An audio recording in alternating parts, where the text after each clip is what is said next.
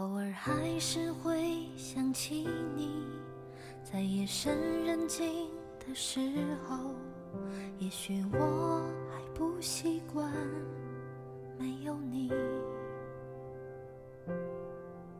偶尔还是会想起你，重复着熟悉的场景。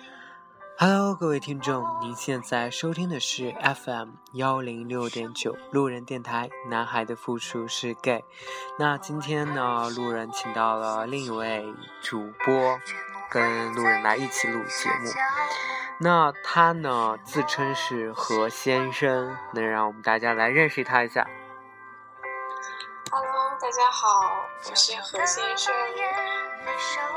何先生吗？这明明是个小姐。我骗了大家一下啊。对，那个你可以介绍一下你的电台吗？嗯，对我自己也是有一个电台，刚刚开始，大概有只有五期节目的样子，所以跟你那个比起来，可能规模小一点。没有没有没有。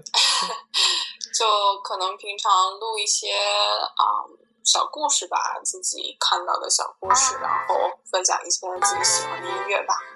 嗯，就这样。对，那你其实呃，你的电台就是何先生电台对吧？对，嗯、对，何先生电台。那但是其实呢，就是呃，其实这位主播呢，算是我的怎么说呢？我非常好的一个妹子。对，其实我们之前有一段时间是处于失联的状态，对吗？对啊，真的好久。我上次加你微信，你甚至说不知道我是谁。真的是太久了，真的是太久没有那个什么，然后也是因为励志电台，所以就我们又有联系。就是他听到我在录节目，然后真的是怎么说呢？就是机缘巧合哈、就是缘分，所以就是又能够重新联系起来，而且他也开始做自己的电台呢。其实我觉得也蛮好的。那今天呢，就是请到我们的何先生 来录制这期节目。然后这期呢，其实想跟各位听众聊一下暖男这个话题，就是如何去，比如说如何去造就一个暖男。那其实你觉得暖男必要的几个条件是什么呀？嗯，我觉得暖男可能，我甚至可能觉得是那种大男子主义的反义词吧，就是可能更多的会去，嗯，关心体贴女生吧，而不是反过来女生可能更主动的去对对方温柔一点或者怎么怎么样的，嗯，就是你知道我觉就是可，得，嗯，嗯你说。就是你觉得大男子主义的那种人，就是比较 bossy 的人，对不对？对大男子主义的人，就是他可能更希望你去，嗯，跟着他的呃想法走，而不是说他，呃，会去理解或者说尝试理解你的一些想法吧。我觉得大男子主义的人就是属于那种，嗯，就是对他也会关心你，但是他是用他自己的方式去关心你，或者是他以为你需要这样的关心去关心你，而不是角度他站的不对，所以就可能会让人有点强迫的，就是压迫的这种感觉，那其实暖男就是会怎么说呢？就是首先去了解对方需要什么，再去给他提供，或者是再去给他给予这种帮助。对，这是，暖男不一样的地方。那还有可呢？能也是也是近几年来的一个趋势吧，就是，对，对，就是呃，嗯，我觉得暖男的标准是哈，有几个是一定要有的。第一是会很会照顾人，嗯，这是暖男会做的。第二个是一定会做饭，真暖暖男是一定要会做饭的。第三就是会操持家务。你这样说的话，可能，嗯，我现在认识的那个男生就有点类似了。如果真的就这几个条件的话，我觉得他还都 OK 的。所以就是你现任就是属于我框的这种标准里面，对不对？还真的是，就是他很会做家务，然后呢，就是洗衣服啊、做饭啊什么这些他都可以。是然后他呢当时在那边的时候，你就有看他亲自动手去操持这些东西，是吗？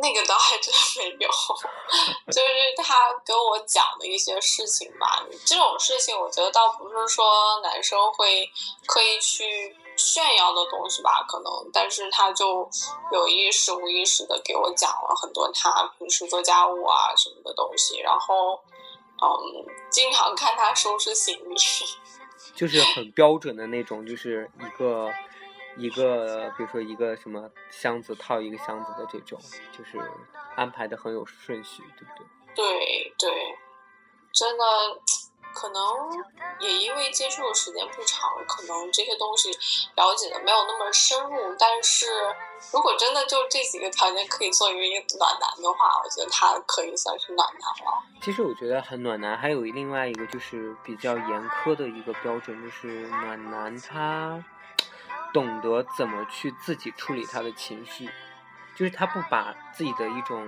负能量的情绪或者说不好的情绪去传递给别人。嗯对他希望就是更能以积极的一面，或者是以去开导别人，或者去影响别人，让别人变得更加开心起来，或者是变得更加美好，这样，嗯，这才是我，觉得，暖男是就是最本质、最核心的一点，就是这样的。暖男其实可能他的自我治愈的能力会比较强，他可能在对外人来说，他就是不会展现出自己最脆弱或者是最难过的那一面。嗯。对，哦，真的是哎，他那个，我记得之前有一件事情就印象还蛮深刻的，就是我本来就是一起去看棒球赛嘛，然后我就想说去买个冰淇淋吃，呃，然后他就说那我跟你一起去吧，去了那个就是他一个棒球场里面好多好多的那个卖冰淇淋的地方嘛，然，后我去的第一个地方，他们就说今天的冰淇淋可能就是没有那么的冷吧，就是化的比较快，所以它那个很高的那个冰淇淋它就容易倒倒掉。然后他问我还要不要，然后那我就说那我不要了吧。然后呢，我们就去别的地方找。然后他呢就无意中发现别的有的女生在吃冰淇淋，就是是好的那种冰淇淋。嗯、然后，他就他就跑去问人家，其实他真的英语超级差，就是差到不行那种差。但是你知道他还是很就是屁颠儿屁颠儿就跑过去问人家，哦，你们的冰淇淋是在哪个地方买的？然后人家给指路，然后他就带我过去买。哦，就真的很贴心啊，对不对？嗯，对，然后就是，而且我觉得我本身可能是一个负负能量比较多的一个人，就是很喜欢想的一些消极一点的事情。对，但其实是我们俩就很像。我真的是对，然后但是他呢，就是往往就真的正能量还蛮多的，平时就是什么事情都是很开心的去面对，你知道，他会可以很开心的跟我讲他怎么用他蹩脚的英语在酒店里面点菜啊，或者是去那个吃东西啊什么的。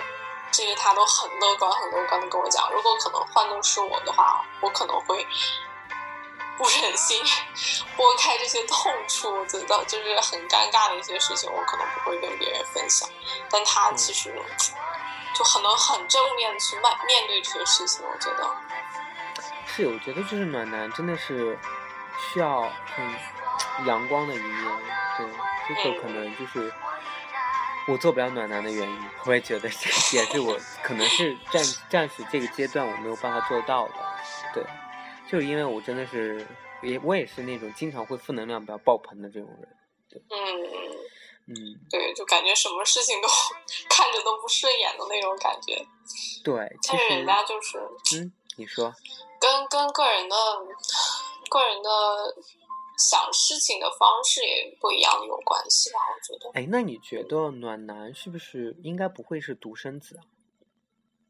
因为独生的孩子可能会怎么说呢？就是个性方面会不太像，不太能够养成养成这个暖男这样这样一种性格？嗯，我觉得这个倒没有太大的原因吧，应该可能当当然，相对如果是啊孩子多的家庭来说的话，呃，特别是如果这个男生有一个姐姐或者是有一个妹妹的话，可能相对来说了解的更多吧，对女生，但是他怎么样去嗯运用他这种所知道的关于女生的东西，就就更因人而异了，我觉得。嗯，对，也可能是。嗯，而且我知道有一些嗯男生暖男吧，就是可能是因为妈妈的原因，就是要就是平时就是特别特别体谅妈妈的那种男生，也也会是成为暖男的那种人。我觉得，那所以 你家那位是很体恤他的母亲的这种吗？好像还真是哎，他经常跟我提起他妈。怎么听起来好好奇怪？没有，他就是我记得之前，他经常跟我说跟他妈妈的一些事情吧，就是说他妈妈嗯平时工作还蛮辛苦的，然后嗯也没有时间去打理自己的这些啊外光啊，比如说去保养皮肤啊什么这些东西，这些小东西你知道，我觉得可能只有暖男才会。注意得到这些小东西吧。嗯，对，可能我是觉得说暖男可能啊，我觉得暖男最最大的一点就是他很善于去窥探别人，去就是别人内心的需求。嗯，他知道别人到底是现在想要什么，然后需要什么样的帮助。这才是暖男，就是比较比较过人的地方。我是觉得，就是说，一个就是比较优质的暖男，他一定是在你最需要帮助的时候，就给你正确的一种引导，或者是帮助，或者是说，他能够提前预知你可能会遇到哪些困难，这样然后并给你帮助，然后去开导你。那我觉得这个真的是还蛮，就是这个是让我觉得是最最比较厉害的一点。对，对，嗯，那你呢？我不知道你生活中有没有碰到暖男这种类型的男生？嗯，其实我有碰到一个暖男呢，我真觉得他就是，我觉得是我见过真的是很温柔的男生。那其实我不知道他到底是一个什么样的一个身份哈，就是身份我可能是确定不下来，因为他也有点小娘，你知道吧？有点 C C，那其实他就是让我觉得就是有感动一点，就是一般的男生，就是我觉得，嗯，怎么说呢？他会很注意你的细节。就是他会帮你把很多事情都安排好，会帮你考虑到，比如说你去哪里玩的时候，他就说，哎，你去这个地方一定要准备什么什么什么什么东西，你一定要就是哪些东西会比较好用，然后我觉得你就是比如说你要去到哪个地方，你可能给你个电话号码，你可能会用得上这种，比如说你有什么什么事情，你就打这个电话，他就会帮你考虑的很周全，懂吗？对，哦，那种。真的被人被被这种男生照顾的感觉，真的可能是对，所以就真的是有时候就，哎，真的就就就，你就感觉你跟着他就完全就不用考虑任何事情了，他都给你安排的非常好。然后包括从接你，然后到把你送走这一路上，就是他都会给你安排的很好。比如说他住酒店的时候，他还会就是先把水给你买好。就你打开冰箱的时候，其实你发现已经有水了，就是还会给你买各各种不同的口味的，不知道你想喝哪种。哇！对，然后可能就是酒店里面的音乐已经被调好了，你知道吗？就是已经设置成你喜欢的那几首歌曲之类的。好浪漫呀！就是，对，可能真的是就是有这样的男生，真的是他就会帮你考虑到很多东西。嗯。对。唉，但是我就遇不到呢，为什么？我觉得可以的，我知道，可能相对来说，我不知道对不对啊？我觉我想的是这样子，就是说暖男可能在选择对象的这个方面，可能比比普通的男生更谨慎一些吧，我觉得会。对不对？对，而且其实我觉得，如果是暖男的话，他对感情一定是很很专一的。对对，对，所以说真的，如果能遇到一个暖男的话，对，其实有时候我会看到那种暖男，就是我认识的那个暖男，他真的就是被他之前的那段感情伤得很深很深，就他到现在都没有办法走出来。对，所以就，唉，就就是有时候觉得说，嗯，也挺替他难过，就替他惋惜的，就是觉得说，这么一个很优质的这样一个男生，然后却也没有得到一个很好的结果。我觉得可能不管是暖男或不是暖男，甚至说就是女生，甚至说付出的更多的那一方，可能真的是会被伤的更深吧。我觉得你愿意付出，是因为你对真方对方真的是很喜欢，对吧？嗯，对啊，对，真的就是，唉，就是这样。那其实，嗯、我不知道你有没有看过一个台湾的偶像剧，那时候很很很有名，叫《两个爸爸》。哦，我有看大概前几集，我觉得还蛮有爱的。对，你不觉得里面的那个就是，哎，那我忘了那个名字叫什么了，但是其中里面真的是其中一个爸爸真的是个暖男的角色，哦，对吧？对就是开花店的那另外一个位。就好像就什么都不管的那种。对，就是就负责挣钱养家，就挣钱的那个，你知道吗？嗯那个负责就是养家的那一个，嗯，对。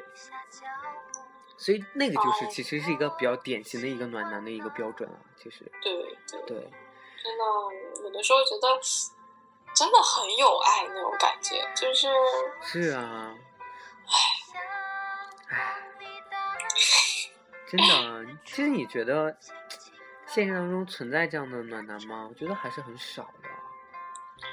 少之又少，所以说现在暖男是受欢迎嘛，因为它太少了，就是暖男的这个存在打破了可能中华文明几千年对男人的一个诠释。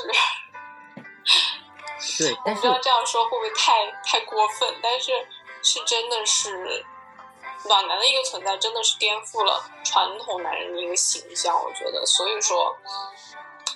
可能也是因为他比较新鲜，但是我觉得更多是因为他的这些，就是从来在男生身上没有看到过的优点被体现出来了。所以说，对，那哎，那你我问一下，国外的你觉得这样的男生多吗？我觉得很少。很少。当然肯定有啦，但是哦，对，我知道有一个我认识的奶奶，当然不是我们这个年龄了，他跟他的嗯妻子是很早很早以前就是认识的嘛，嗯，他们现在结婚已经三四十年了吧，但是就是可能他的这个形象，可能是我认识的人当中最符合、最符合暖男的一个形象了。就是他是那种没有什么野心的男人，就是虽然他也有正式的工作，然后呃，就是薪水也很不错，然后能够支撑起这个家庭的这个负担，但是相对他妻子来说，他妻子可能更有野心，更是那种事业型的那种女人，对，所以他就就真的理所应当的就担当了那种顾家好男人的那种一个一个一个角色吧。然后他妻子就亲口跟我说，他妻子自己跟我说，他基本上就从来没有下过厨房，不需要做饭，都是家里面都是她老公做饭。然后呢，这个女生，这个这个老师吧，算是我的一个老师，她是啊、呃素食嘛，哦，所以每次每次她老公给她做饭都是做两份，一份给她老公自己吃，然后一份素食的给这个我这个老师吃。然后在家里每天就是什么打扫打扫卫生呀，然后嗯干干家务活。哦对，还有一个特别特别特别特别让人感动的事情，就是她经常跟我说这个事情，就是她老公经常跟我说这个事情，就是说她儿子嘛，她有一个儿子，嗯嗯，大概现在是二十二吧，应该跟你差不多大。嗯她老公跟我说，她从小叫他儿子起床，一直到现在，就是每天每天都是一样的叫他儿子起床，就比如说，而且还是叫好几遍那种，就不是不是催，不是骂的那种，但是就是说，啊、就是比如说，甚至他儿子上了大学以后，给他儿子早上起来打电话，跟他儿子说：“哦，你今天九点钟有课，你赶紧起床吧。”然后呢，他够了解他儿子，就说他儿子肯定不会马上就起，然后过个十分钟，然后再给他儿子打一次电话，就是不是那种婆婆妈妈或者烦的感觉，就是真的是对他儿子无微不至到一种程度了。我觉得可能天呐，可能真的是啊，太太神奇的一个事情，我觉得是。这会让我觉得他儿子自理能力有问题啊。哦，他儿子其实混的还不错，就是你知道，我觉得可能暖男当了爸爸可能会是这种感觉，就是说，嗯，对家里人的关心超出了对自己的关心，我觉得是，嗯，嗯，哦，实在是太神奇的一个存在，我觉得。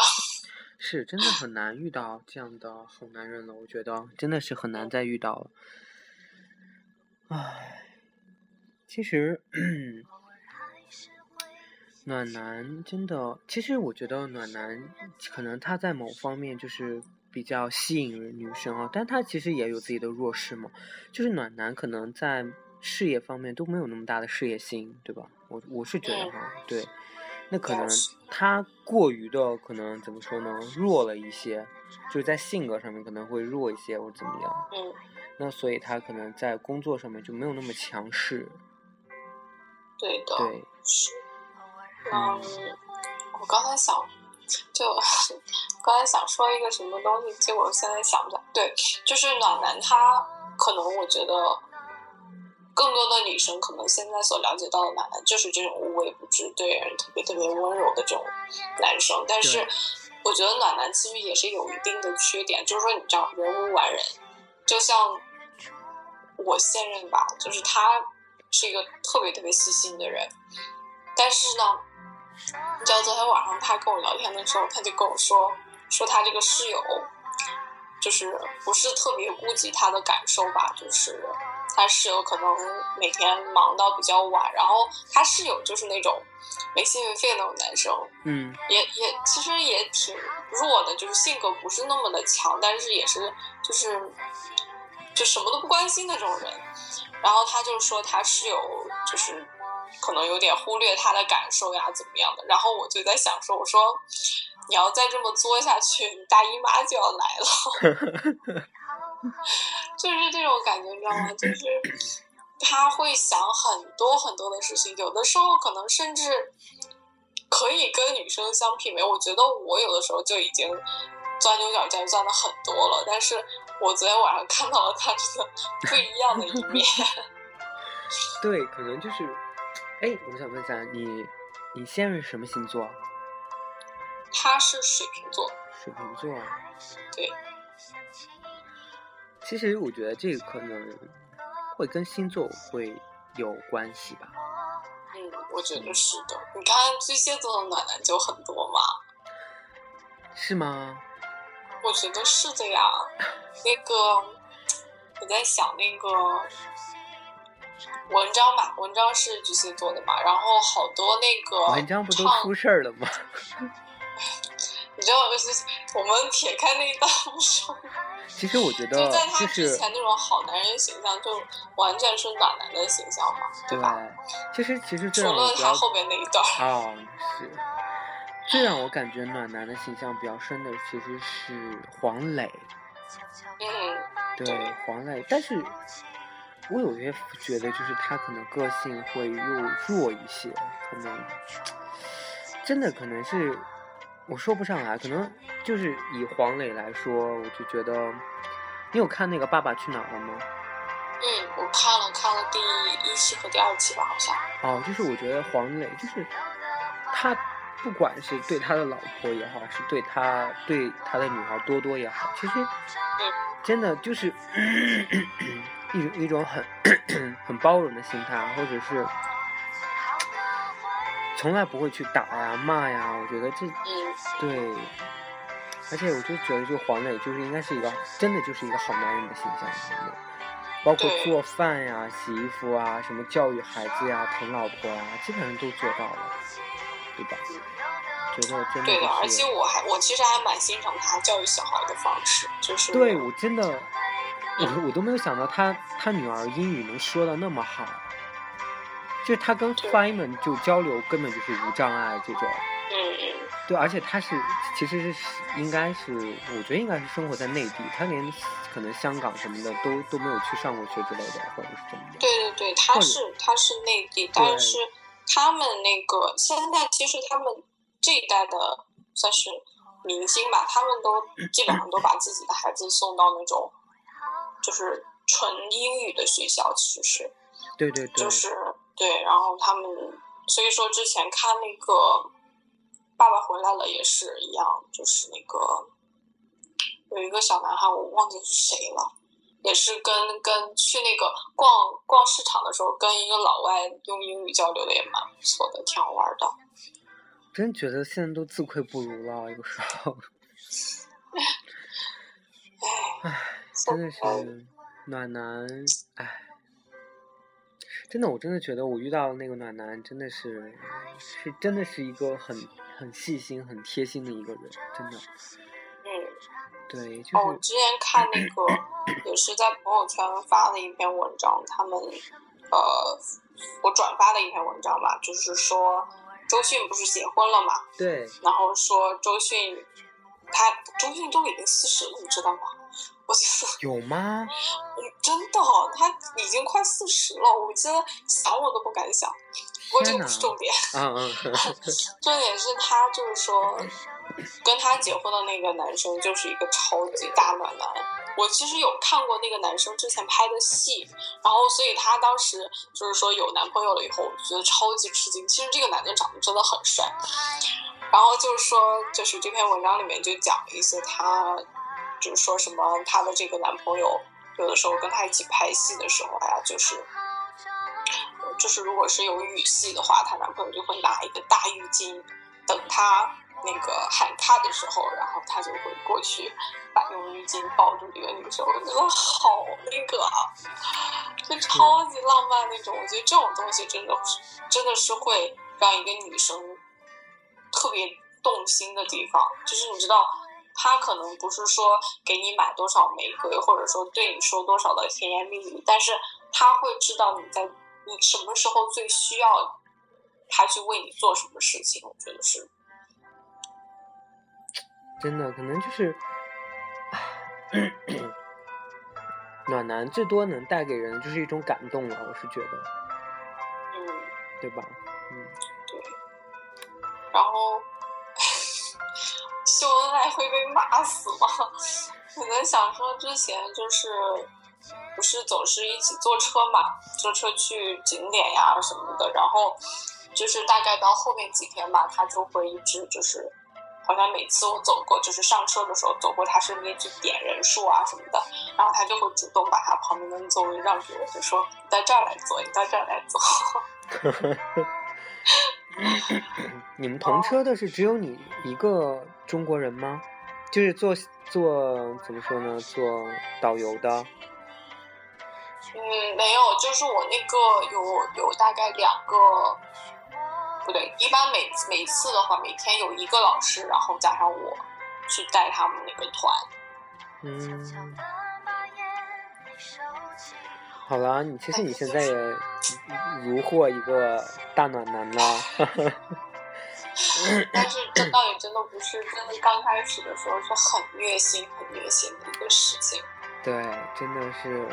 好吧，那我们就来说说，再再来说一次你跟这个暖男的怎么怎么在一起的这个虐心经历。好吧，就现在说还 OK 了，之前我。那个其实真的还挺挺伤感的，就之前我们接触了才十天嘛，他就到这里来待十天，跟着那个团，然后呢，嗯，就刚开始其实是没有特别注意到他的，但刚开始我以为他是学体育的。他很壮吗？啊？他很高很壮吗？没有，因为他跟另外一个学体育的男生混得很熟。哦。所以我就以为他是学体育的，然后我就没有特别在意嘛。然后我一开始也知道他英语不好呀，怎么样？每次去听课呀，或者是去玩的时候，他一般都在队伍的后比较后面吧，跟那几个人混得比较熟。然后也没有特别注意到他。也不知道是从什么时候开始吧，就慢慢的觉得他哦，这个人感觉看看着让人很舒服，而且尤其是他就笑起来那种感觉，给人特别特别温暖的感觉，嗯，然后就有点注意到了，然后就是可能就是最关键性的一次接触吧，就是有一次我们是去大瀑布嘛，坐车去大瀑布，然后。路上大概四个小时左右，嗯，从大瀑布回来的路上，他就跟我说，他说让我跟他一起坐，然后呢，我就说那好吧，然后结果他四个小时一停都没有停，一直在跟我说话。你知道那个时候我已经很累了，我觉得那个时候特别特别累，因为一天玩下来，然后身上又是湿的那种，就因为被那个瀑布淋了嘛。啊。然后我当时真的超级累，但是他就四个小时一停都没有停，连喝水的功夫他都没有，就一直在跟我说话。他都跟你说什么呀？就好，他就跟我说了好多他关于他家里的事情啊，他有一个表弟啊，他们家都有什么人呀？嗯，他有爷爷奶奶、姥姥姥爷，然后他爸他妈，然后 他跟他弟弟就表弟一家住一个楼的那种。然后跟我说他表弟怎么怎么好玩啊，然后或者是说他啊，就是跟我说了好多事情。然后他把他他 把他的生日告诉我以后，他跟我说我们家银行那个银行卡的密码是我的生日二幺幺二幺幺，连这个都告诉你，我就有点有点没反应过来，你知道吗？我觉得男生，我因为我其实跟男生接触的不多，你也知道的，嗯。我就觉得男生是会这样这个样子的嘛，就是我没有碰到过任何一个比他更能说的男生了，已经，而且还说那么多跟我，就是我们真的之前就很少有交集的事，然后我也很少跟他讲话。就我也没有跟他讲很多我的事情，然后他四个小时之内基本上把他的家谱全全部都过了一遍，然后告诉我一些关于他朋友的事情啊，他大学上学的事情啊，初中、高中小学的事情，甚至是哦天呐。啊！所以当时其实我有点没有反应过来，就可能需要缓冲的时间比较长。但是过后呢，就是每次可能想到他跟我说那么多事情，就还是会有一点点心动的，你知道？就是可能也是因为很少有 很少有男生这么能说吧，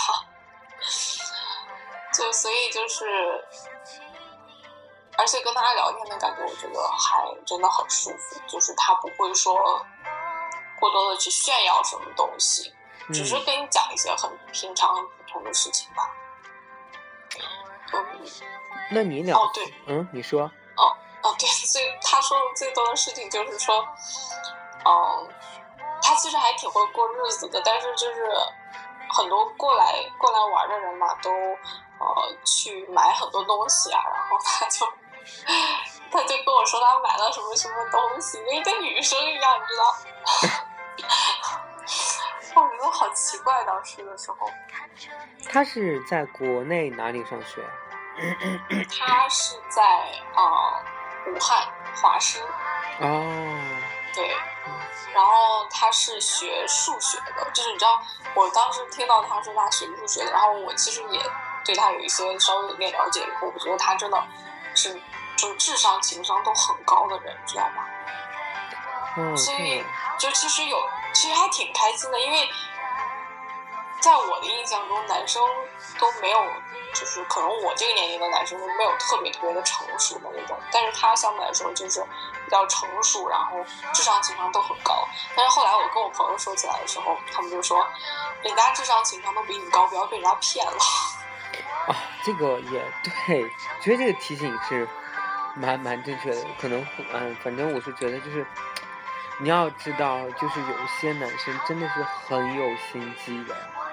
嗯，对，我真的还没有碰到过特别有心机的男生，所以我当时就是我朋友提醒我之后，我其实还有点有点担心的，我是。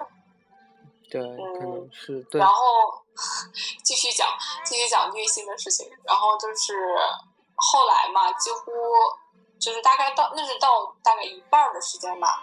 嗯，后来几乎每天坐车的时候，他都会跟我说跟我一起走，然后要是要干嘛什然后就是说，嗯，就是说，啊，直到看棒球的那天，那那一天其实。嗯，就是感动的事情还蛮多的，就是包括他去嗯帮我去买冰激凌这个事情，然后后来就是也看到很多东西吧。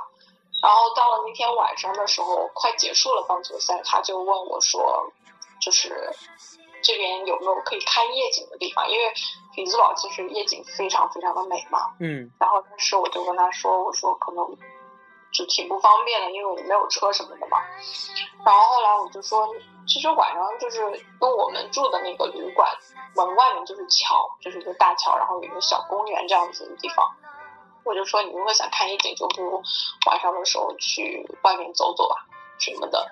然后当时我以为他们是，他是想跟其其他几个人一起去嘛。但是后来呢，我，所以我后来我就说，我说你们要是去的话，你叫上我嘛。就我跟着他们一起，这样方便安全一点。然后到了晚上，晚上回到旅馆大概已经十二点钟了。他发微信跟我说，他说那个你要不要去看夜景？然后我说好呀。然后他就说那我在大厅等你。然后我就去了大厅，结果就他自己一个人下来了。然后呢，就是他。下来以后给了我两张照片吧，就是他他室友拍的照片，还不是他拍的。他室友给他拍的吗？就是他室友拍的，就景色吧。然后他在就是他们，虽然他们两个人吧，因为就是他跟他室友其实都还蛮喜欢照相的。然后给了我两张照片，然后我们就出去了。出去，然后就在旁边走啊走啊什么的。然后哦。那天晚上还有点，就是先上了那个一个大桥，然后我们就在大桥上玩啊什么的，然后就在大桥那个有点靠底的地方，他就看到上面挂了一只那个氢气球嘛，嗯，一个金色的氢气球，然后其实还挺高的，就是他，我当时就说那就就是走吧走吧，然后结果他就就二话没说，他就跑上去，就站到那个栏杆上去，把那个气球就。弄下来了，然后给我了，然后我也不知道该怎么想，然后我就拿着那个气球一直在玩啊什么的，然后其实真的也没发生很多事情。我甚至去之前我就在想，我说是不是晚上就是可以有机会拥抱一下，然后就做个告别之类的那种啊？嗯。因为当时我都很，其实还蛮不确定他是。对我是一个什么想法的那种？其实当时是你对他已经产生了，就是就有感觉了，对不对？对，我当时其实对他感觉蛮深的，就是就觉得他真的是，就是很很合适吧，觉得他。但是当时我对他就是我不知道，我真的想不出来他到底对我的是一个什么感觉的，我不知道他是。是拿我当一个女生看，还是甚至拿我当一个男生看？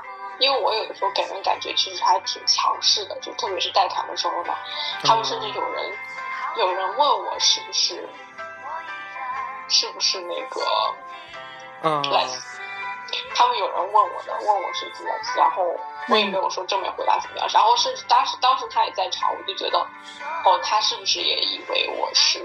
就是把我当一个男生看那种，然后呢，就那天晚上看完夜景结束之后呢，就真的就什么都没有发生。什么都没有发生。就是他都没有牵你的手之类的吗？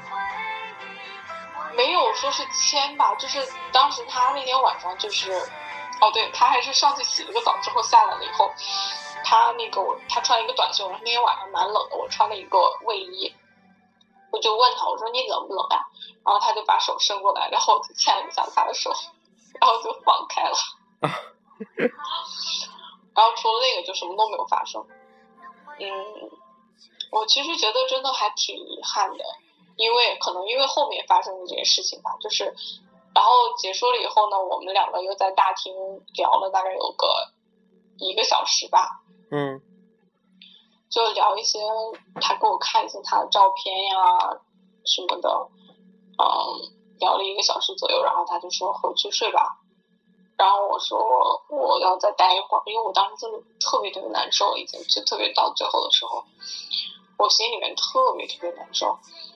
我就说我要我要再待一会儿，然后他就说走吧。然后结果到走的时候，他要拉我起来，他就把手伸出来，他要拉我起来，我还没有继续接他的手。嗯，其实你当时是已经就是很难很很难过，他要走了是吗？对，然后当时我们两个上去了以后，我那天晚上就是跟搬到另外一个房间去睡，然后本来是睡沙发床，结果那天晚上因为太晚了，我连沙发床没有都没有拉起来，然后也没有洗，然后什么我就躺在那个沙发床沙发上，我就在那哭，我真的哭了好久，就哭的特别难受，还不敢出声的那种哭。后来呢，我就给他发微信，嗯。也说了好多东西吧，我就说我在哭呀，然后他说他在整收拾行李啊什么的。后来呢，我就哭哭哭就哭睡过去了。然后第二天早上起来了以后，他我就看到他了，看到他以后也没有说是真正的正式的拥抱呀或怎么样的。然后他就走了，然后他走了以后呢，我就一个人又跑到厕所去哭，然后都哭吐了，你知道吗？哎，你当时没有去送他吗？我就是看他上了车以后，然后去车上点了点人数，我就下来了。嗯，就算也不知道算算不算送我吧，他们坐车走的嘛，去别的城市了。反正就真的好虐心，好虐心的。然后，如果如果这个故事到这里结束了，我不知道你会是一个什么想法。就是一个虐心的故事。真的超级虐心。我不知道那你一直，其实你一直没有问他对你是什么感觉，对不对？我没有，我一直都我不敢问，我是那种不到最后关头我绝对不会问的那种。我也就是说，很就是可能以前也因为以前一些经历吧，我现在很少会主动的去表白了。懂，我明白。对，然后我觉得我们这个故事先讲到这里就好了，以后有机会的话再讲下半部分。好，那就是我们先给大家说个结果，就是他跟这位男生呢，最后还是修成正果在一起了。就是他现在口中说的这位暖男，就是刚才故事中所述的这位男生。对，我不知道你听我这样说这些我们俩之间一些故事，我如果如果你当时在场的话，你会不会能看出来他到底喜不喜欢我？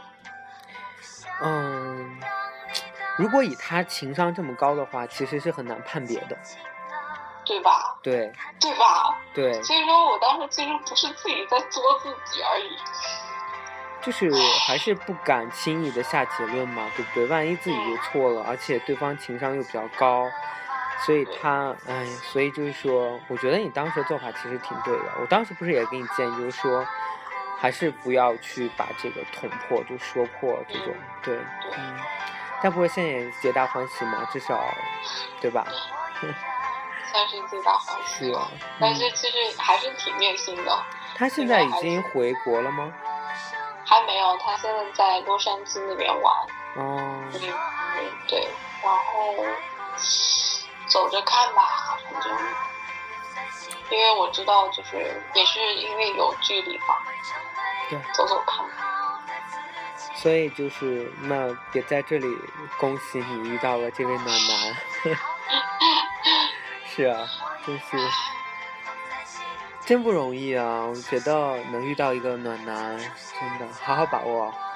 嗯，而且我觉得可能也不知道是不是因为他是男生，或者说因为他是一个暖男，想的东西可能比我就之前相处过的对象要多一些。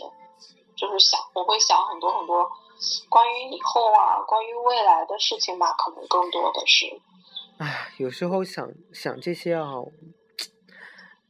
怎你说好也不是很好，说不好吧也也那个，我是是觉得说哈，你现在想这些东西就是很正常的一种状态，你会想到，就是你可能跟这个人真的是怎么说呢？现阶段来说，你很认可这个人，你很想跟他。过下去，所以你就会开始去规划以后的生活会怎样。但是我跟你说，就是事事都是难料的。如果你以后真的是跟这位暖男又分开了，那其实你在规划这些事情的时候，给你自己，就是以后去恢复这种心情，或者说恢复平复的时候，是是一个很大的一个困扰。因为你你要知道，等你就是。我们就做个最坏的假设，你跟那个暖男分手了，那，你肯定到时候你肯定会说啊，我之前都都想过跟他怎么怎么怎么怎么样，对不对？嗯，对，所以这种这个过程就是让你，当然就也不能说不好，只是说你现在想很多，让你后面就是。如果真的是有不好的事情发生的时候，自己去缓和、去平复的时候，可能这个时间会更久一点。嗯，对啊，所以我觉得我以后如果真的是，真的如果以后跟他分手了，我觉得我会，我会哭的很惨。对，然后再也不会喜欢男生了。哦，真的。是。唉，走着看吧。而且我知道，我觉得。嗯，就是我觉得我对一个男生，我不能要求这么高。对，其实，哎，就我甚至说不能要求他，我就一开始我就跟他说好，我就说，我说你如果碰到喜欢的女生身边的人的话，就跟我说。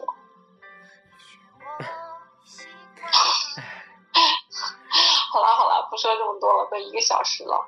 对，行，那我们这期节目就先录到这里吧。然后下次还有机会能够邀请我们的何先生，然后跟我们录一期，录一个系列，就是他的虐心系列。对他有很多虐心的故事，可以在这里跟大家分享一下。然后聊一聊我的悲催人生。对，其实虽然虽然其实何先生他比我要小，可能小三岁两岁。对吧？那其实我是觉得他的感情经历其实比我都要多一些，所以他就是面对的一些困难，或者是面对的一些人，就是至少这方面他比我经验丰富，或者说他比我成长了很多。